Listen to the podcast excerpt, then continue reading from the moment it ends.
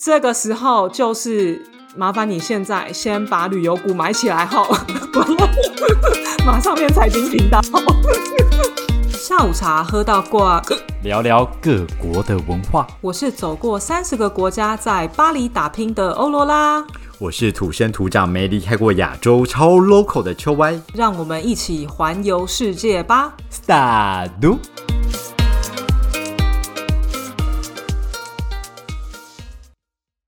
沙律，大家好。我跟你说，我发现你是不是完全没有发现我眼镜换了？我完全没有发现你眼镜换了，对啊，你眼镜有换是不是？我换了，这只是黑色的。你 本来是什么颜色？是蓝色。Excuse me，蓝色跟黑色很好分辨吗？很好分辨来的，讲什么？是多难分辨？我觉得这种颜色类的东西会很难分辨啊！你应该知道你的好朋友我有色弱这件事吧？你有这件事情？我有色弱耶，真的假的？所以有些颜色你分不出来，是不是？有些颜色我没有办法这么准确的分出来，就像是呃，你去健康检查的时候，一定会有一关是打开一个本子，然后里面就很多颜色，然后那个护士小姐会很帅气的说这什么数字，这什么数字，然后都很不耐烦，因为这个大家大部分看得出来，所以他就觉得这一关就是测爽的。嗯，对，就是一个废关这样。然后每次到这一关的时候，我就会很焦躁，因为我就会让我自己觉得，干我是不是色盲还是色弱？因为我就是看不出来上面的数字是多少，我可以分辨出那个颜色。应该是说两个相近色的时候，你会有一点觉，就是它走擦边球啦，你可能那个相近色看不太出来。对，然后我就想说，这个东西到底要多逼人？我就看得懂红绿灯就好，为什么你要把我逼成这副德性？我就很不耐烦的 打开来之后，我就说六跟九，然后那个护士小姐本来都在做自己的事情，她就会转头说：“等一下。”然后再翻下一页说 这是什么？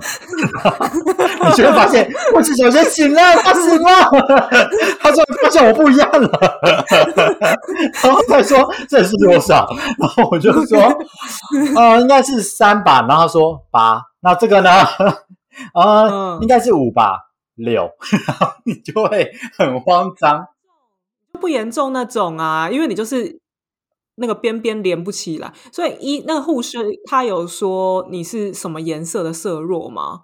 没有，他没有说我是什么颜色的色弱。对，就全部我不管是什么颜色，我就是呃，因为你很难分得清楚，你后来也很不耐烦的去分它，所以你就会随便喊一个数字，想要赶快过关。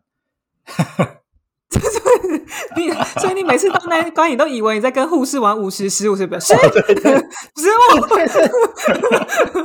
很累很累。那关对我来说大难关、大魔王哎，学测考那我可能都没有过。的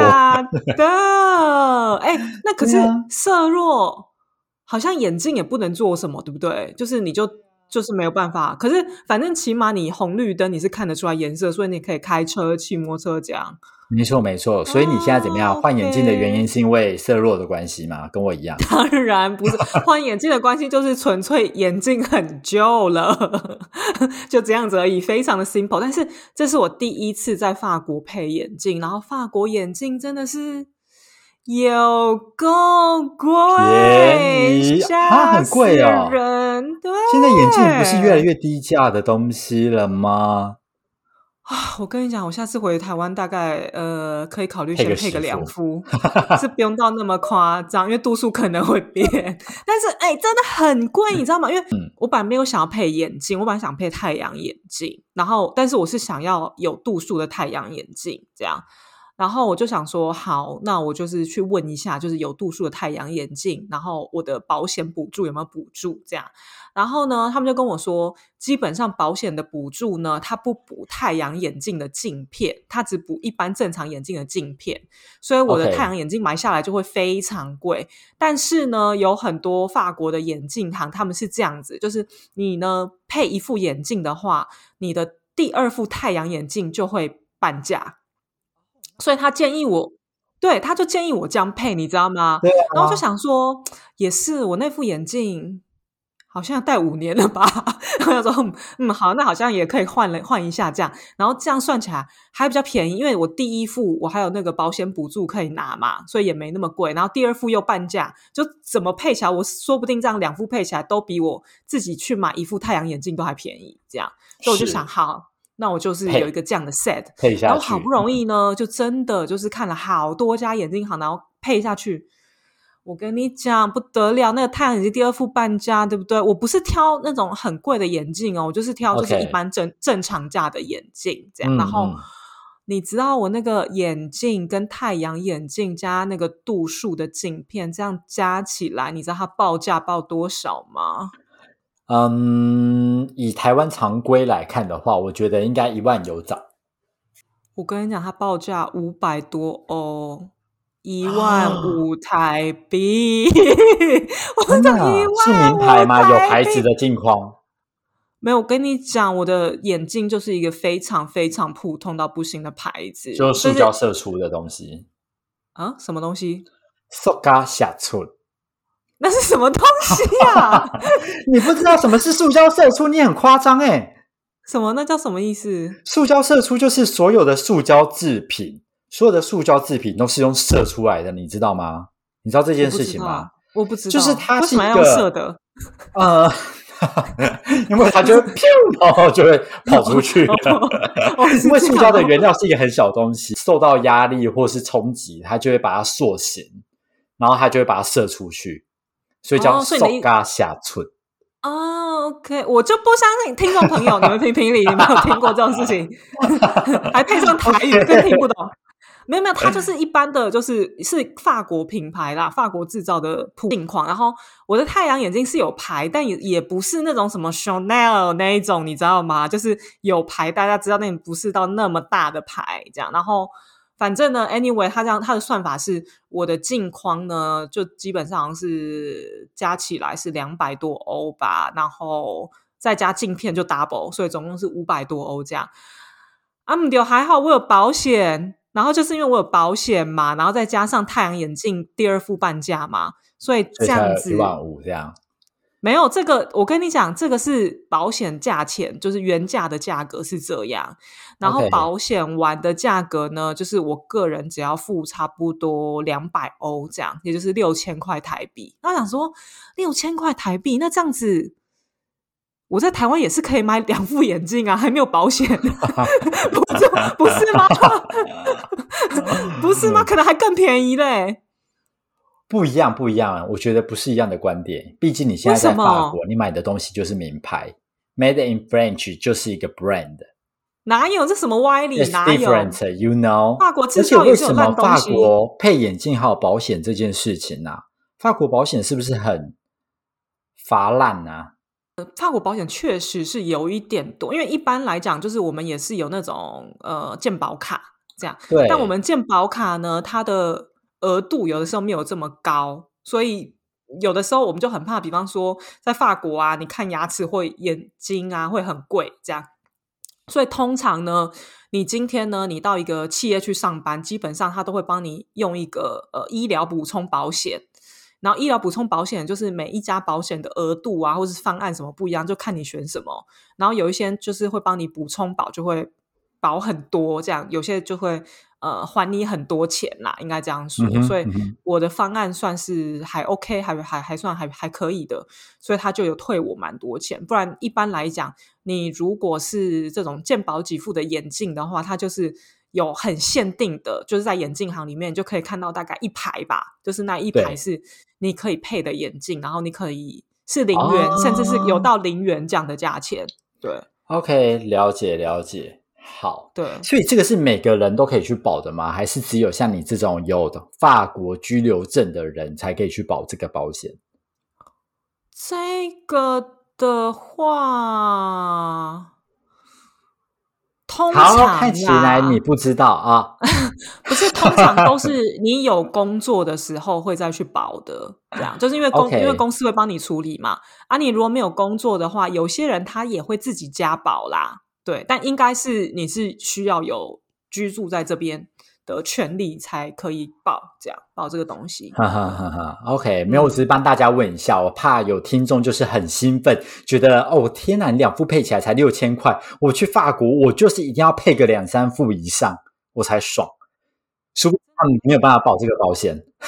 哎，那个保险有的时候一个月也是要付到就是五十到一百欧哎。你你一个月要付三千块台币，你不合啦哦，在台湾配配就好了。好，好好，大家不要激动，大家不要激动，大家就好好坐下来听我们喝咖啡聊是非。那我们今天下午茶要喝什么呢？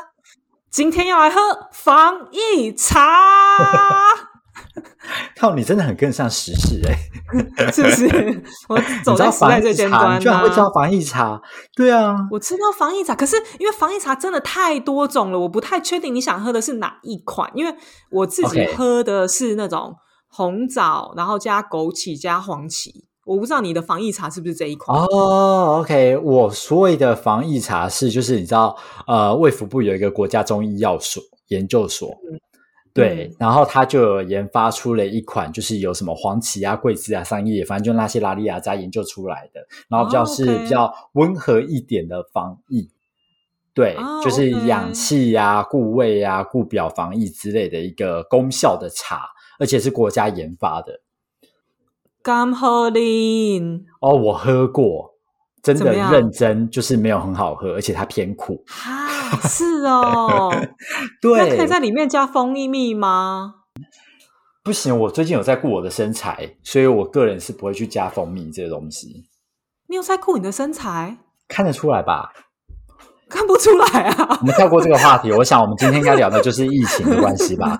既然都喝防疫茶了，没错，没错，你很会转移话题。因为哎，我很关心啊，因为难得第一次看到就是。台湾这样子一天好像一万例，就虽然对，就是身在法国的我觉得这是一件非常正常的事情，但是我就想想，天哪！去年年底我回去的时候，大家就是都守得好好，然后一天什么十例这样子，我想说，对，天哪！台湾人有办法接受吗？就是一天一万例这样，你接受这件事了吗？好，我应该说一下，就是现在在五月四号这个 moment，其实今天已经来到两万多例了。哦，真的哦，对，真的是倍数来到两万多例了。对，所以接着我觉得我们应该离五万例啊、十万例可能不远了，maybe，嗯，毕竟都已经两万八了。对，可是我觉得大家虽然这个人数远远比去年同样这个时间点差不多，也是去年的高峰期嘛。对，我觉得这个比较下来，大家好像没有这么的。紧绷兮兮的，或者是好像没有到所谓的 work from home 的制度，大家四处都呃已经在启动。因为我很多的客户呃本身在去年这个 moment，可能很多人都已经在 work from home 或是轮班或干嘛，但我在今年却发现这些客户群大家都在公司诶，只是你可能禁止拜访，但是呃他们就是在公司工作。哈，是哦，所以现在已经就是第二次流行了，就是大家已经不。喜欢 work from home，就是大家还是要去公司上班这样。我觉得多多少少应该还是很多企业会有 work from home 或是轮流。可能我碰到的企业刚好他们都就是没有在执行这件事情。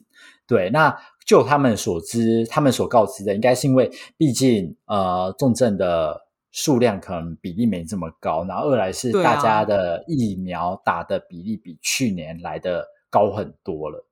对，所以我觉得反倒好像没有这么的风声鹤唳耶。坦白说，哦，所以也没有像上次一样，就是几百人然后就自足封城这这件事情，完全没有。对啊，我觉得没有哎。现在这个阶段啊，对。那你身边有人得 COVID 吗？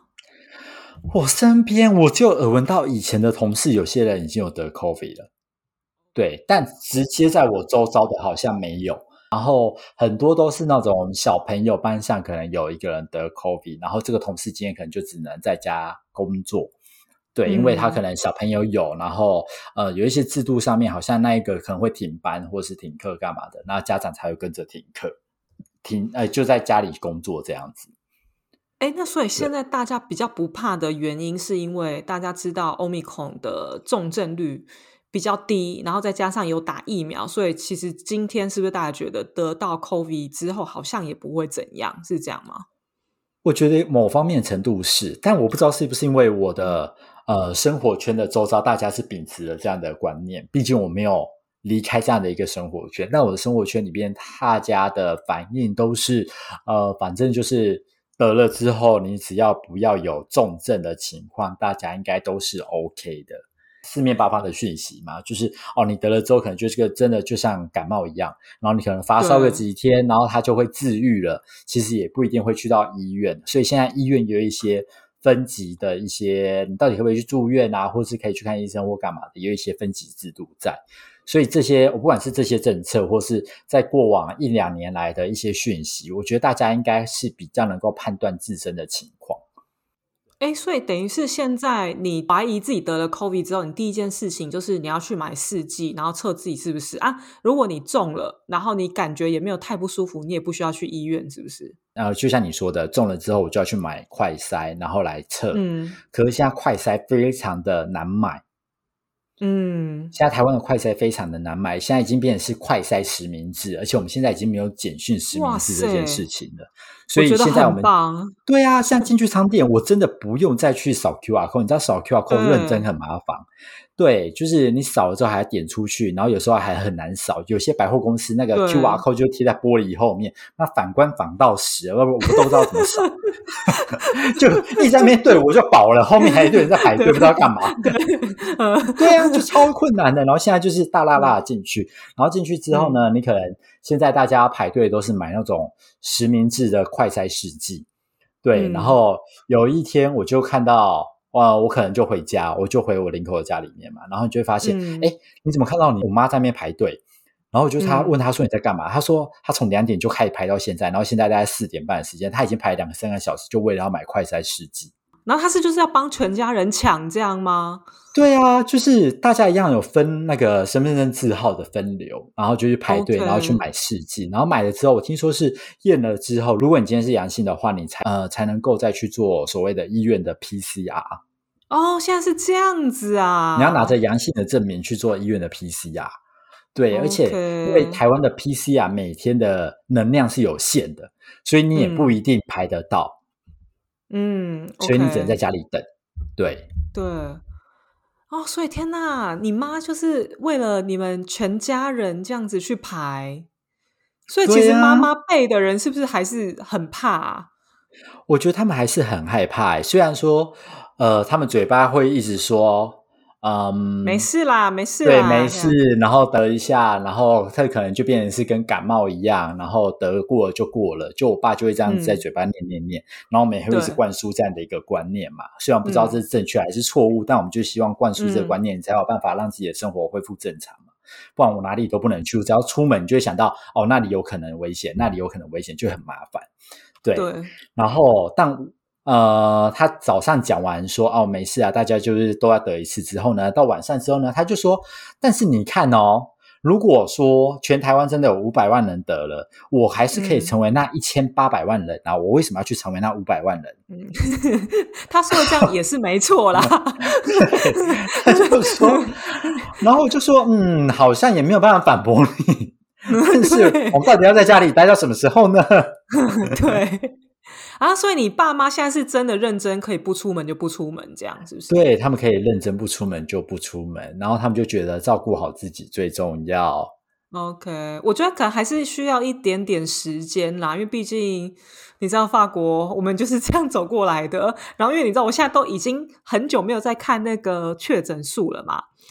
然后呢，有一次我同事就是我老板有问我说，要不要去英国出差这样。然后我就想说，嗯，要去英国出差，然后因为你知道英国现在也脱欧嘛，然后想说去英国出差，我现在也不知道就英国疫情怎么样。现在虽然现在法国是看起来没有没有在管啦，那我就查一下英国跟法国的那个状况好了，这样。那我就查英国的，然后我查一下，想说哇，一天还是有一万例耶，真的是颇多颇多。英国是不是还是胆巴危险这样？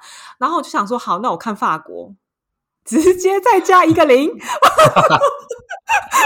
说我怎么好意思这样批评英国？我们更糟。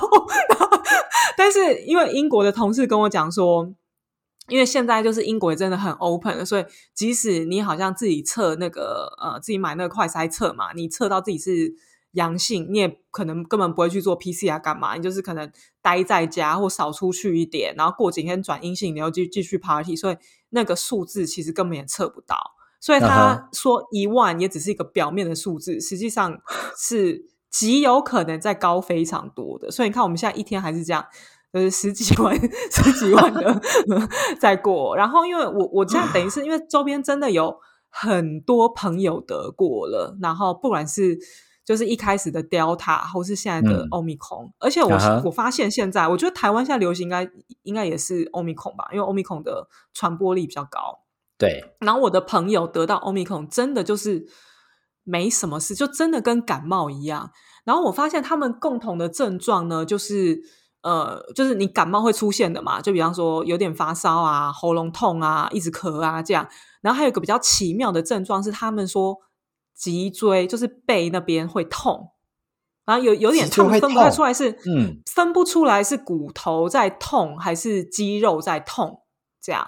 然后如果是比较严重一点的话，会有类似这样的症状，然后。你就会可能就一直想要躺在床上啊，然后就是那种重感冒那种状况，就是你可能会出汗啊，然后会不舒服好几天啊。啊，如果轻微一点的话，它可能就是小咳一下而已。这样，就是你知道，它欧米孔还是有分，就是你的症状比较明显跟比较没那么明显啊。你说比较明显的，好像听起来确实就是比较像重感冒这样。对。然后现在我还是有。朋友有得 Delta，但就很少。然后 Delta 它有一个很明显的症状，就是它会失去嗅觉跟味觉。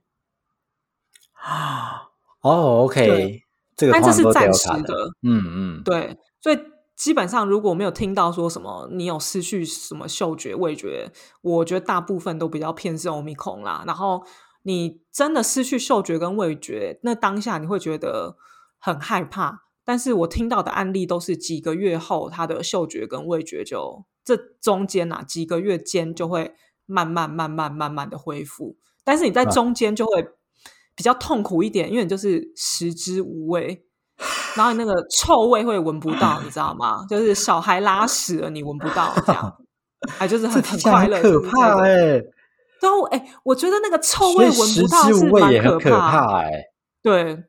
对啊，你就也不，你不会特别想说我要去拍那一家佛，这样也不会特别想要吃什么，因为吃起来都差，也没感觉。对啊，对，所以但我觉得这样应该是一个很快会瘦的方式。这样，你说得了之后，但通常会多久复原？我听到都是几个月哦。你已经变成阴性了，你已经不是阳性了，但是你的味觉它是慢慢慢慢慢慢在恢复。哦，OK，所以你可能就只是发烧好了。但是你的味觉那些可能就是慢慢的才会回来，对，那会不会没有回来的？我的朋友是都有回来啦，对，但我我有听到有人有一些案例是，但是那种少数的案例就是他们有回来，但是他的味觉有点变了，就他以前非常非常喜欢吃的食物，他现在觉得它就是一个普通的菜，他没有再特别想去吃它了。就跟女生生完小孩、坐完月子之后，口味就会变了的感觉一样。有这种事？你是怎么样？你坐月子是不是？我知道。毕竟年纪也活一大把，周遭很多女生的朋友都已经生完小孩了。那怎么这样？被你一讲的，好像生小孩跟跟雕塔感觉差不多。但但毕竟啦，现在 Delta 就是真的。极少数，真的极少数，就基本上都是欧米孔啊。哈哈哈哈。嗯，然后我前几天有一个朋友，他是做那个 MRI 实验的。MRI 就是那个机器有没有？你做那个全身检查的时候，你会经过那个机器，这样他就是专门就是这方面的专家博士，这样。然后呢，有跟他聊到有关于呃，就是 COVID 的这个问题嘛。他说：“确实有得过 COVID 的人，就是你脑子里面的一些回路啊，他本来假设他是呃 A 点连到 B 点好了，那它可能就是 A 点会连不到 B 点，它可能就是跑去其他地方，或是那个点就错开，或者连到 C 点，所以才会发生类似像这样啊，你的味觉不见了，就是它有很多种不同的脑里面的神经，那它可能就是有一些连接的点会错开啊。你说这个东西有没有很严重？因为有些人应该说大部分的人味觉有回来，看起来是没什么问题啦。但是毕竟你就是身体里面有些东西就错位了，这样，所以当然还是觉得说，呃，依他的看法是，能尽量不要得就不要得啊。因为你真的得了，你那个错位，你未来有什么影响？其实老实说，现在还不知道，我们现在的研究还没到那里。已经就这两年发生的事，嗯。然后我就听到有一个朋友啊，他讲了很好笑的话，他就说。哎呀，反正那个变笨就变笨嘛，哪有什么差？反正人本来就已经很笨啦，再变笨也也差不多，就是 也差不多就是那样，就是再蠢一点而已嘛。反正我本来就那么笨了，他没什么也蛮乐天开朗的啊。对啊，但是老老实说，这种得跟不得也不是我们能控制的啦。就算我们。就是都口罩戴好戴满，我看到那种有些朋友还是防疫防的很认真，你也不知道他怎么得啊，他就是得了，他就是我就是有点买乐透，你知道吗？就是运气运气啊，像也也很难讲啊。你说得了之后未来会不会怎么样？我是觉得，呃，如果会怎么样，也是大家一起怎么样，不只有你这条路上你不孤单，对。但我是觉得，反正在这个疫情的期间里边，还是很多很有趣的事情啊，包含像是呃，台湾人你也知道，大家就是很爱理财，追求那些财富嘛。所以呢，当世纪这件事情有些敏感度敏感度很高的时候，你就会看那些理财经专台，他们就开始在讲世纪股，然后你就会看到那几天世纪股都一直狂飙。我觉得台湾人实在是太优秀了。每个人都知道追什么样的股票，真的是很屌。那像旅游股有没有也起来了？现在就换大家在说旅游股，感觉应该也要准备起来了。所以，呃，准备要全面开放的时候，那这时候旅游股好像又是一个很好的投资标的，所以就变成是下一波的高峰潮。嗯，但是世纪先这样，对，世纪先，但 世纪它现在好像又已经平缓掉了，因为世纪的价格又全部降下来了。哇塞！基本上只要知道现在台湾在流行什么，你看不懂中文没关系，你看得懂股票就可以了。就发生什么事，立刻那个股票就大涨。对啊，你不觉得很有趣吗？就在这个疫情的当下，台湾人总是可以找到生财的方式，然后还会有人去疯狂的保一堆防疫险、疫苗险、确诊险。所以防疫险到底是说？防疫还还有确诊险哦。呃，它有些是重复的，就例如说，你今天保了某一家的产险公司的这种。啊，类似的保险了之后呢，你可以可能很多人会同时保好几家，然后都用那五六百块的价格去赌一个，你可能就是会确诊。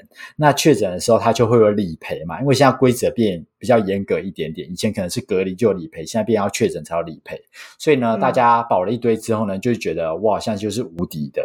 反正我知道得了之后，可能三家同时赔过来的钱，可能就是三四十万的价格。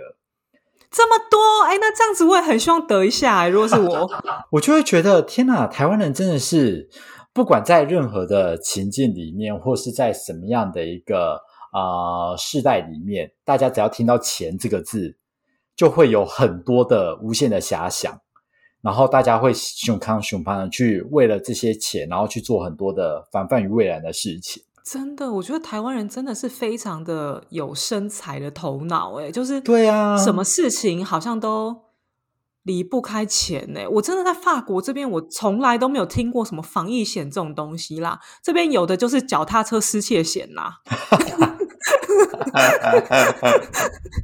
所以你在法国这段期间里面，你会有朋友圈跟你聊到，例如说，好，OK，因为疫苗，所以有股票的。生财机会，或是因为呃确诊，所以会有所谓的保险的理赔机会，这些都是赚钱的好时机。跟你讲，完全没有 zero。我记得只有在因为一开始呃二零一九年的时候，法国开始严重的时候嘛，然后后来大家不是就是 work from home 嘛，然后对。那个时候大概过了一个月吧，你就看到那个 Zoom 的股价整个起来，就是线上的一些会议的平台这样。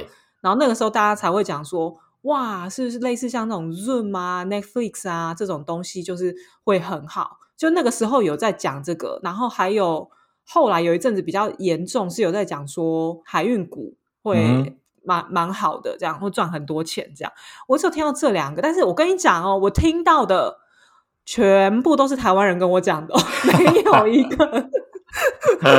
就是土生土长的法国人在跟我讲任何有关股票的事情，这样他们只会讲说什么啊，我喜不喜欢 work from home 啊，然后怎么样怎么样啊，然后什么我家人又得啦，这样 之类的这种事情，完全没有这种，就是把它变成钱的概念呢，完全没有哎，这真的是很特别的一件事情，就是感觉到台湾的人的。呃，思想都以钱为一个最主要的出发点来去思考，你在这个期间该做什么事情，或是会发生什么事情。哎，其实也是蛮累的哈，就是工作已经很累了，然后还要想很多，就是你要赚钱啊，怎么理理财啊这些事情。真的，我现在都已经很懒得想这些事情了。可我觉得就是这样子，台湾人就是真的用脑用的比较勤快。因为你同时要进行想很多事情，但因为法国这边他们的福利就比较好，所以他们其实不用去特别投资什么，他们也不怕，就是未来没有人养他，或者是就是因为这边一定都不是小孩养嘛，这边基本上都是政府，然后缴缴的税也比较多，所以他们可能这样子可能想的事情也比较单纯吧。我天哪，那这样子，难怪那个台湾的那个就是防疫要防那么严格，因为台湾的脑是比较聪明一点，就大家 用的比较勤快。就万一他真的那个神经就是 A 连到 B 的话，就是成为台湾很严重的问题。大家请放心，我们顶多就是变成跟法国人一样而已。我是不是又在又在酸法国人？没有，但我真的觉得，我我其实。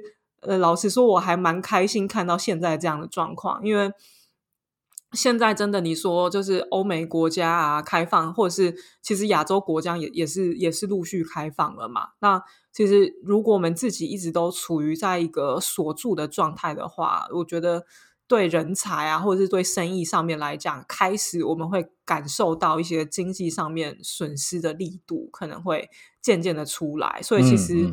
我们现在的欧米孔的这个状况啊，或者 COVID 的状况啊，某种程度也可以说是国际化啦，就是我们跟上国际了。这样，然后因为我现在有看到一些政策出来了，也比较让我们这些海外游子可以回去比较轻松一点。虽然跟台湾人相比还是很困难，因为我记得好像台湾人你是不是得到 COVID 的话是什么三加四还是？我不知道之之类，反正就是有一个这个措施。但是你知道，我们之前是没有得 COVID，我们只是入境阴性，然后都就是十四加七嘛，十四天饭店，七天自主隔离。然后我听说好像五六月的时候吧，就会变七加七，所以其实还是相对来讲是比住在台湾的台湾人还严一点，但是已经好很多了。然后你可以想嘛，如果五六月的时候变七加七，那之后是不是可能慢慢会变成三加四或什么？然后我跟你讲，各位听众朋友，这个时候就是麻烦你现在先把旅游股买起来哈，马上变财经频道。因为哎，看哎，你说三加四一定就会有很多人忍不住就去就出国。三加四是有跟确诊者接触的啦，不是确诊的人。对对对对，OK，对对对。那我觉得这跟我一样啊，比起来已经调整很大了。所以我觉得我是蛮开心的啦，我就觉得嗯，好像真的快要可以看到你了这样子，嗯，面对面啊，准备好我的机票了吗？嗯，还没，现在机票还是很贵，战争还在打，你知道吗？哎，灾难真的是一波未平一波又起啊！COVID 都感觉没有结束的一天，然后又战争什么，然后哎，机票啊，航运，我觉得航运真的要恢复到 COVID 以前。还是一段漫漫长路，我我是这样觉得。对，但如果这一波亚洲真的开始开放了，确实啦，我觉得航空公司会蛮开心的，应该起码就能至少回来一半了吧。嗯，其实现在欧洲航线都非常的热络啊，很多航班都是满的。现在冷掉的都是欧欧亚航线跟亚洲之间的航线都是断的，几乎是断的，就是航班非常非常少。对啊。好了，我希望真的我们可以快一点收到你的机票跟住宿的一些饭店资讯，然后我们就可以出发前往巴黎。哎，那如果还是七加七，冷淡一点。你还如果还是七加七，你还是照给我来哦。我想到话你讲得出来，你就要给我来哦。到时候机票变废票。